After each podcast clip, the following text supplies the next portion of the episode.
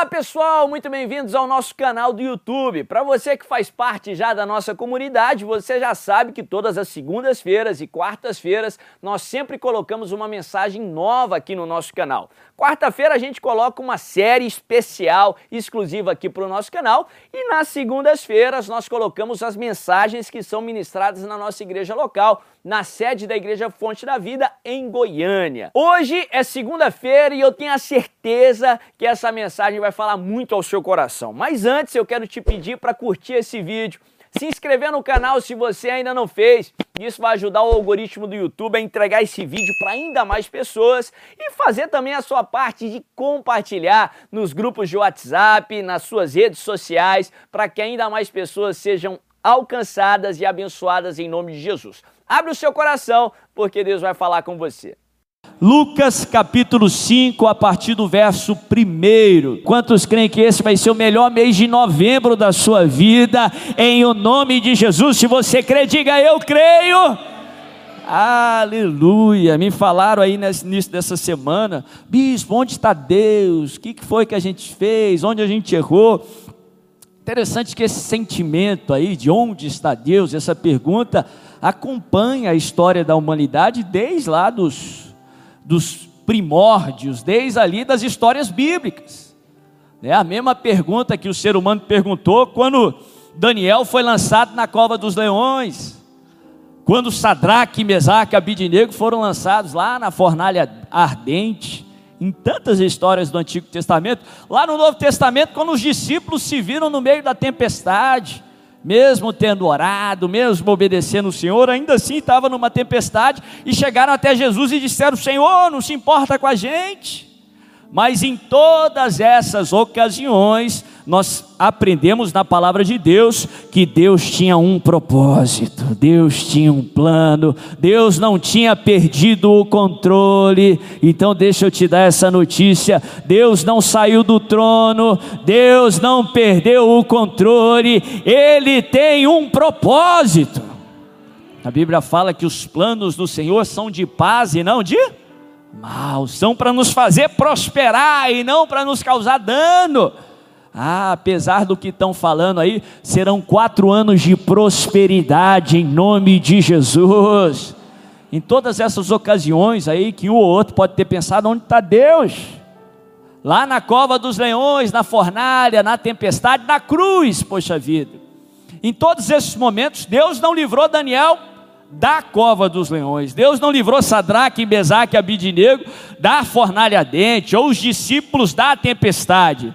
Mas Deus livrou Daniel na cova dos leões, Deus livrou Sadraque, Mesaque e Abidinego na fornalha ardente, Deus livrou os discípulos na tempestade.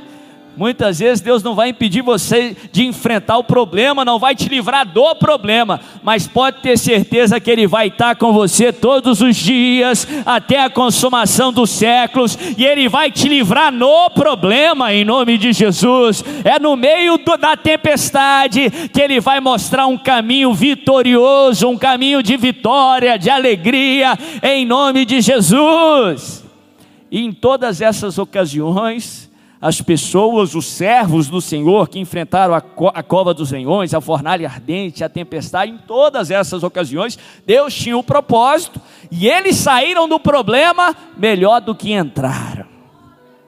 Deus não permite você entrar num problema se não fosse para sair dele melhor do que você entrou, em nome de Jesus. Quantos creem que o Brasil vai sair melhor do que entrou aí nesse pleito eleitoral, em nome de Jesus?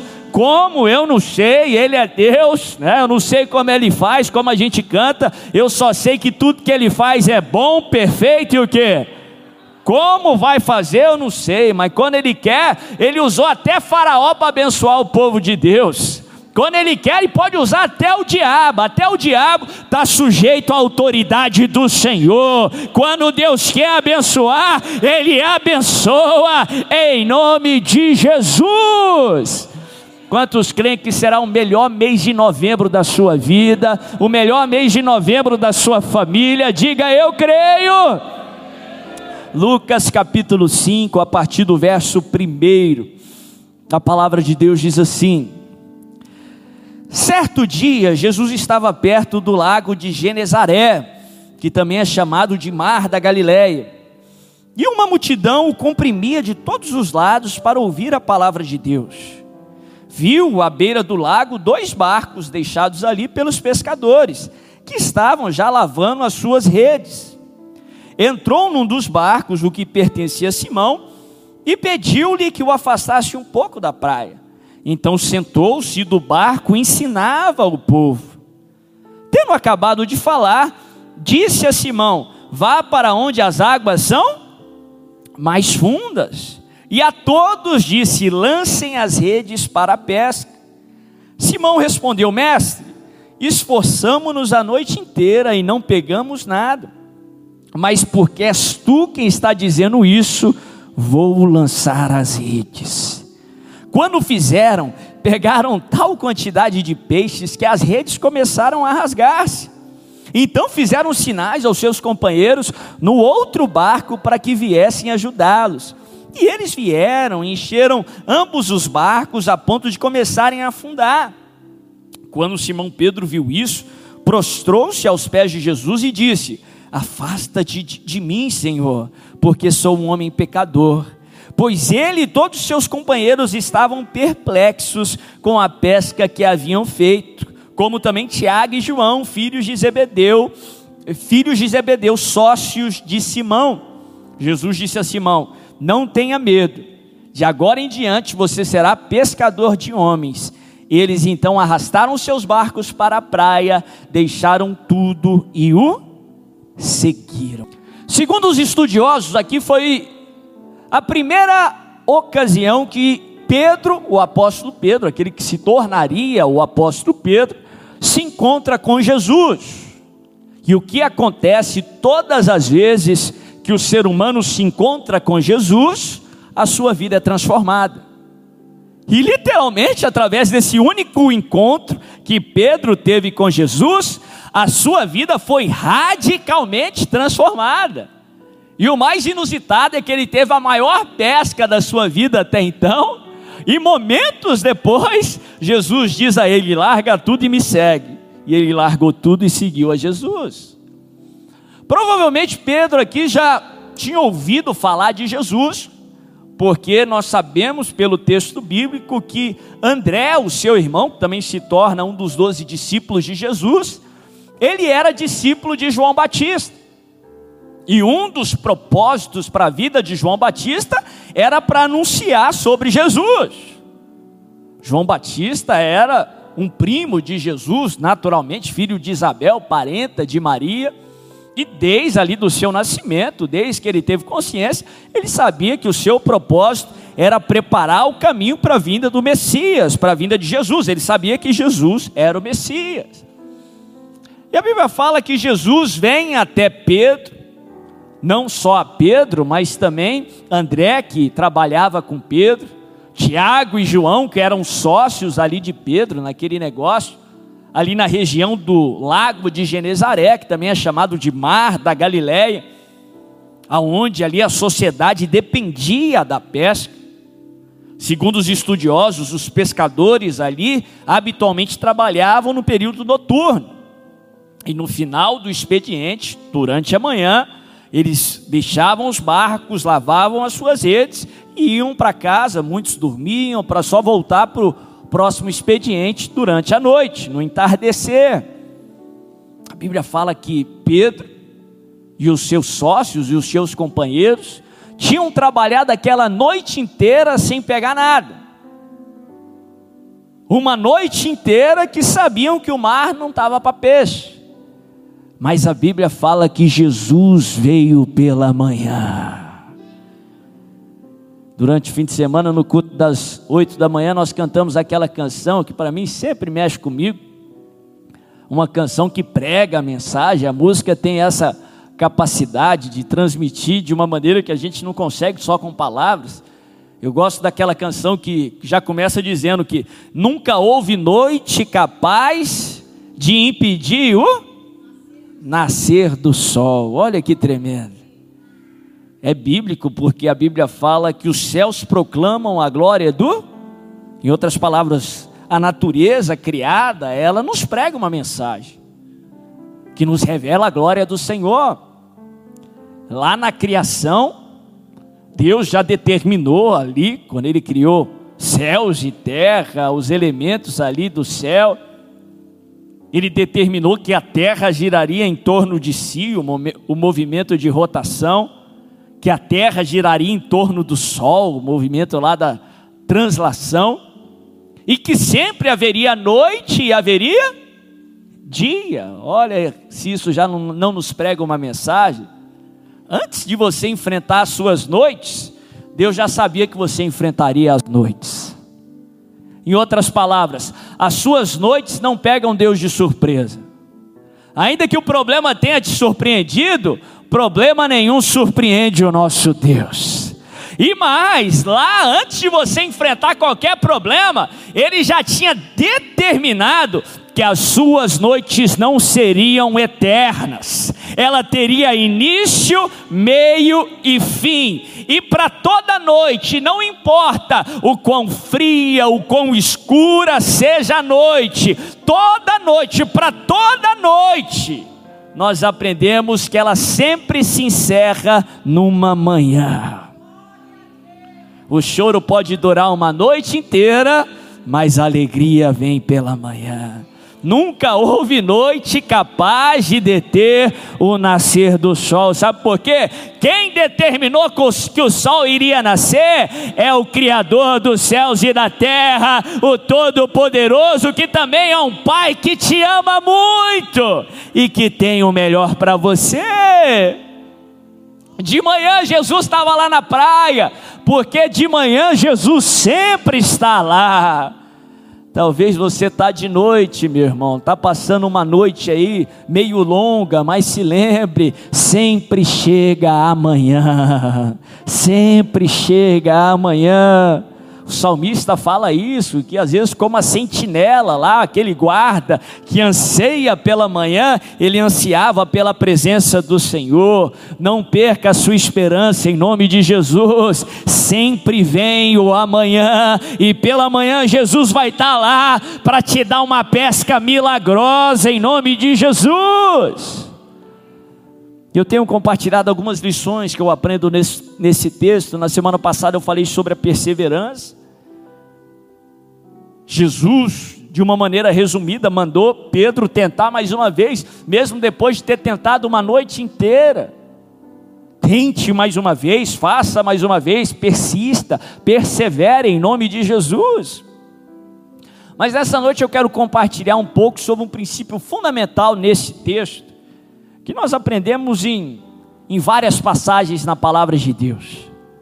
Se você quer experimentar a pesca milagrosa, o agir de Deus, você tem que fazer o que Pedro fez. Você precisa obedecer. Fala comigo, obedecer. Mais uma vez, diga obedecer. Pedro ainda não tinha muita intimidade com o Senhor. Estava encontrando com Jesus pela primeira vez. Pedro era um pescador experiente. Sabia quando o mar estava para peixe e quando o mar não estava para peixe. Tinha passado uma noite inteira trabalhando, tentando, se esforçando sem ter nenhum êxito. Estava já lavando as suas redes para ir embora para casa. Se Jesus fosse um homem qualquer, faria com que ele jogasse as redes mais uma vez, tivesse um trabalho mais uma vez, sem ter êxito para depois lavar as redes mais uma vez, chegar mais tarde em casa, frustrado ou com uma frustração ainda maior, porque ele sabia que o mar não estava para peixe. Só que Pedro sabia que Jesus não era simplesmente um homem. Sim, Jesus era homem, era 100% homem, mas Jesus também é Deus, Jesus era o Filho de Deus. A Bíblia fala que quando Jesus vem, a multidão, as pessoas estavam ali, e Jesus, de propósito, ele pede para entrar no barco de Pedro, para que ele pudesse ensinar a multidão. Ali nós já sabemos, ali nós já podemos perceber que Pedro, ele temia a Jesus, que Pedro respeitava a Jesus. que Pedro cria que Jesus era alguém mais importante, ele estava cansado, que ele tinha tentado e sem êxito, e agora Jesus estava querendo usar o barco dele. Depois que Jesus pregou a mensagem, não sabemos quanto tempo Jesus demora ali, não sabemos quanto tempo que dura a mensagem dele. Jesus vira para Pedro e diz assim: Ó, vai até onde as águas são mais fundas e lancem a sua rede para a pesca. Pedro vira para Jesus e diz: Mestre, nós temos trabalhado uma noite inteira, nós tentamos de tudo nessa noite, Hoje o mar não está para peixe. A minha experiência diz não, meu passado diz não, o meu presente diz não, mas porque és tu que está dizendo isso, sob a sua palavra eu vou lançar as minhas redes, sob a sua palavra eu vou obedecer. Não faz sentido nenhum. Tá todo mundo dizendo não, tá todo mundo dizendo você vai perder tempo, tá todo mundo dizendo não faça isso, mas porque és tu que está dizendo isso, eu vou obedecer. A Bíblia fala que Pedro vai, ele lança as redes e de repente o milagre acontece. Obedecer.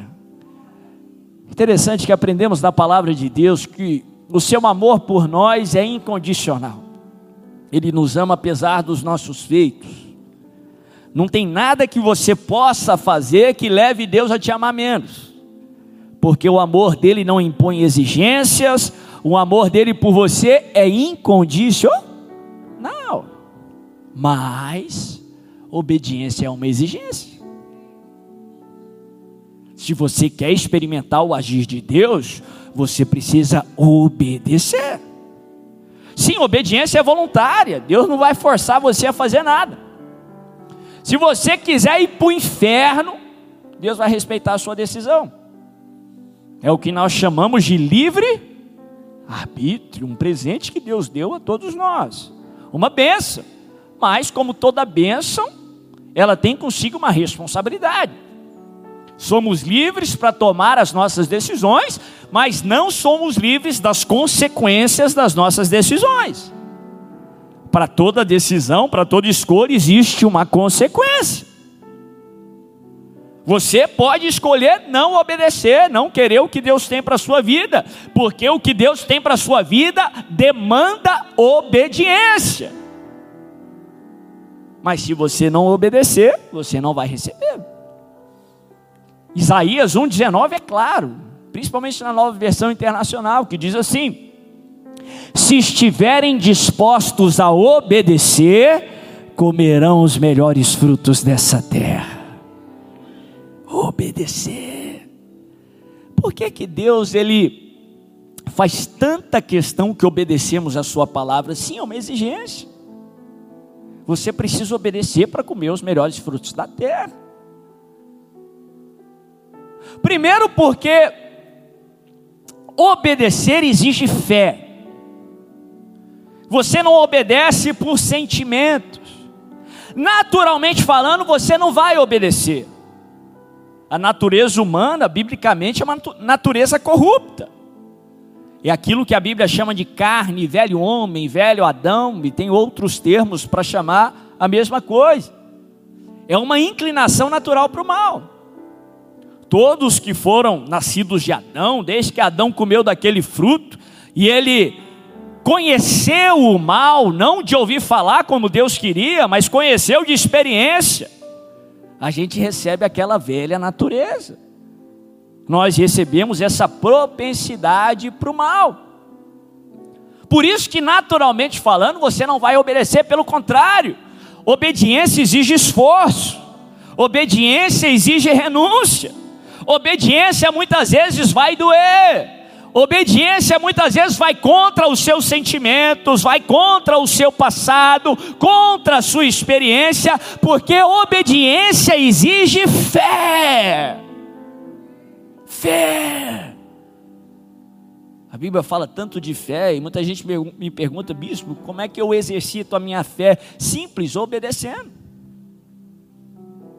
Biblicamente, você quer usar a fé que você tem, que a Bíblia fala que quando você usa a sua fé, aí sim o impossível pode acontecer. Sabe como você exercita a sua fé? Obedecendo. Obediência é um ato de fé, e a Bíblia nos ensina que isso agrada ao Senhor. E Hebreus 11:6 diz que sem fé é impossível agradar a Deus, porque é necessário que todo aquele que se aproxima de Deus primeiro creia que Ele existe e que é galardoador daqueles que o buscam. Sem fé é impossível agradar a Deus, porque a Bíblia nos ensina que a fé agrada a Deus, a tua fé agrada o coração de Deus. A Bíblia fala que a obediência agrada o Senhor. A Bíblia fala que Deus tem mais prazer na obediência do que no sacrifício. Deus se agrada na nossa obediência, em que se obedeçam a Sua palavra. Sabe por que eu aprendo? Biblicamente, obediência é um ato de confiança. Quando você está obedecendo, você está dizendo, Deus, eu confio em Ti, não com palavras vazias, mas com ação. Eu aprendo isso na história de Jonas, lembra Jonas? Deus mandou ele ir para uma cidade grande, uma cidade estrangeira, ímpia, pecadora, que era inimiga de Israel. E Deus diz a ele: vai lá pregar o juízo do Senhor, que vai vir juízo sobre eles. Só que Jonas não quis ir. Não porque ele não sabia qual era o plano de Deus, não porque Deus não tinha sido claro na sua ordem, sabe por que Jonas não foi? porque ele não confiava no plano do Senhor. Ele sabia que quando Deus fala que vai trazer juízo, o que Deus quer na verdade é trazer arrependimento. A profecia de juízo do Senhor é fruto da misericórdia de Deus. Sabe qual era o medo de Jonas? Que o povo de Nínive se arrependesse. E Jonas não queria isso. Jonas achava que esse não era o melhor plano que por isso ele desobedece e vai para Tarsis. Que acontece no meio do caminho, vem uma terrível tempestade. Apesar de nem todas as tempestades serem consequências diretas de desobediência, toda desobediência traz tempestade. E ali no meio da tempestade ele é jogado no mar, engolido por um peixe grande. E finalmente ele cai em si. Ele se arrepende. Arrependimento é aquilo que chamamos de conversão, mudança de direção, mudança de mente. Eu costumo frisar que arrependimento não é remorso, não, viu gente? Aquele sentimento ruim. O remorso pode levar para o arrependimento, mas arrependimento não é remorso, não. Tem muito cristão que vive de remorso em remorso, mas não tem mudança de vida, não tem mudança de direção, não tem conversão. Aí sim, Jonas se arrepende e decide ir para Nínive. Porque ainda que ele não via isso com bons olhos, ele confiou em Deus, que Deus sabe o que faz, o caminho dele é sempre maior e melhor do que o meu, então eu vou confiar em Deus. Quando você obedece, você está dizendo: Eu confio em Ti. Não faz sentido, eu tentei uma noite inteira, não deu certo, minha experiência diz não. Não faz sentido eu pisar nas águas. Desafia a lei da gravidade, é contra a ciência. Mas se ele disse vem, eu vou, sabe por quê? Eu confio em Deus, eu confio em Jesus. Não faz sentido continuar, não faz sentido dizimar, não faz sentido ofertar, mas se ele mandou, sob as suas palavras, eu lançarei a minha rede. Sabe por quê? Eu não confio naquilo que eu vejo, eu não confio naquilo que as pessoas dizem, dizem para mim, eu confio no Senhor dos Exércitos, no Rei dos Reis. Se Ele disse é porque vai dar certo, se Ele disse é porque é para fazer, eu vou obedecer, porque eu confio no Senhor. Obediência é um ato de confiança.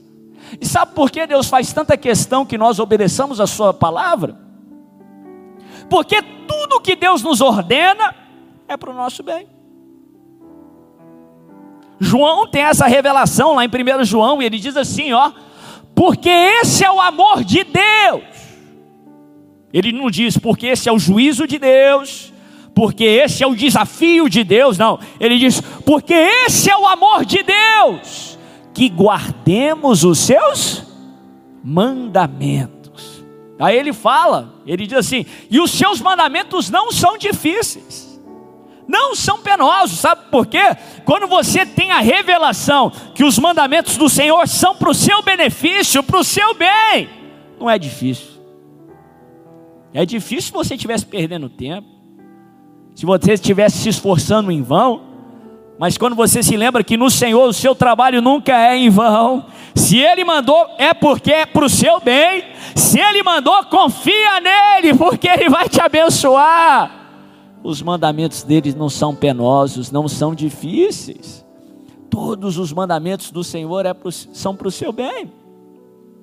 Interessante que lá em Efésios 5, e eu vou encerrar, tem uma lição que Paulo nos ensina, que é até é muito mal interpretada, principalmente no contexto sociocultural dos dias de hoje. Quando Paulo começa a falar assim, ó, Maridos, amem as suas esposas. Esposas, sem sede submissas aos seus maridos.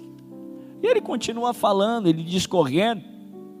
E ele faz uma comparação do relacionamento matrimonial com o relacionamento de Jesus com a sua igreja. A mensagem lá não é só para casais.